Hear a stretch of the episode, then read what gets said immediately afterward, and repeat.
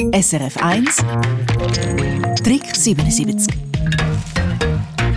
der Trick 77 hören, der Rolf Wickenhauser von Thun hat jetzt in der kalten Jahreszeit etwa die Gesichtscreme mit Sonnenschutzfaktor eingestrichen. Und das hat ihm dann aber so Abdrücke auf dem Hemdkragen gegeben.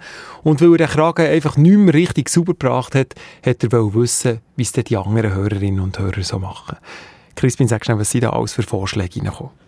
Ganz viele Vorschläge haben wir bekommen. Vorbehandeln und einwirken lassen. Das sind die beiden Stichworte, die natürlich am meisten eintrudelt sind. Mit was man den Hemperkragen aber vorbehandeln, das ist unterschiedlich. Zuoberst steht Gallseife. Die gibt es als Block oder flüssig. Weiters wird vorgeschlagen, der Kragen mit Kernseife, Schmierseife oder alter Marseiller Seife zu behandeln. Und dann gibt es noch die, die sagen, Abwaschmittel nehmen oder normales Haarshampoo ein paar Stunden lang einwirken lassen.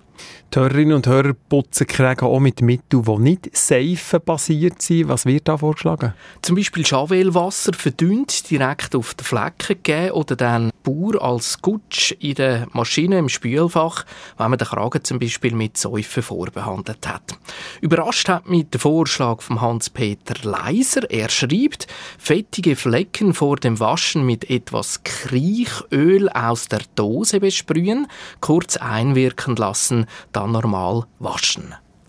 Ist immer wieder interessant, in die Wäschküche von anderen Leuten zu schauen, schauen, was da alles für Tricks und Tipps auf Lager sind. Die Michelle Wettiger hat noch ganz eine eigene Mischung für speckige Hemmlichrägen zu putzen. Ja, sie presst eine halbe Zitrone aus, mischt die mit einem Schluck Weisswein und einer Handvoll Rasierschaum und tut dann das alles in den Kragen einmassieren, über Nacht stehen und am Morgen auswaschen. Etwas ganz Exklusives. Da wäre ich ja gespannt, was der Rasierschaum für eine Wirkung hat auf so viel fettem Hemdkragen. Zum Schluss noch ganz pragmatischer Tipp, Crispin. Der kommt von der Susanne Meili. Der Hörer, der Herr Wickenhauser, hat ja das Problem, dass er muss eine Creme einstreichen und die wiederum färbt ab auf den Kragen. Darum schreibt sie, ja, sie würde ihm empfehlen, ein Foulard neuerdings anzulegen, statt zum Beispiel eine Krawatte oder ganz einen feinen Schal, dass eben so tut und der Kragen getrennt sind und dass man dann zum Beispiel das Foulard einfach ein bisschen günstigeres hat, wo man könnte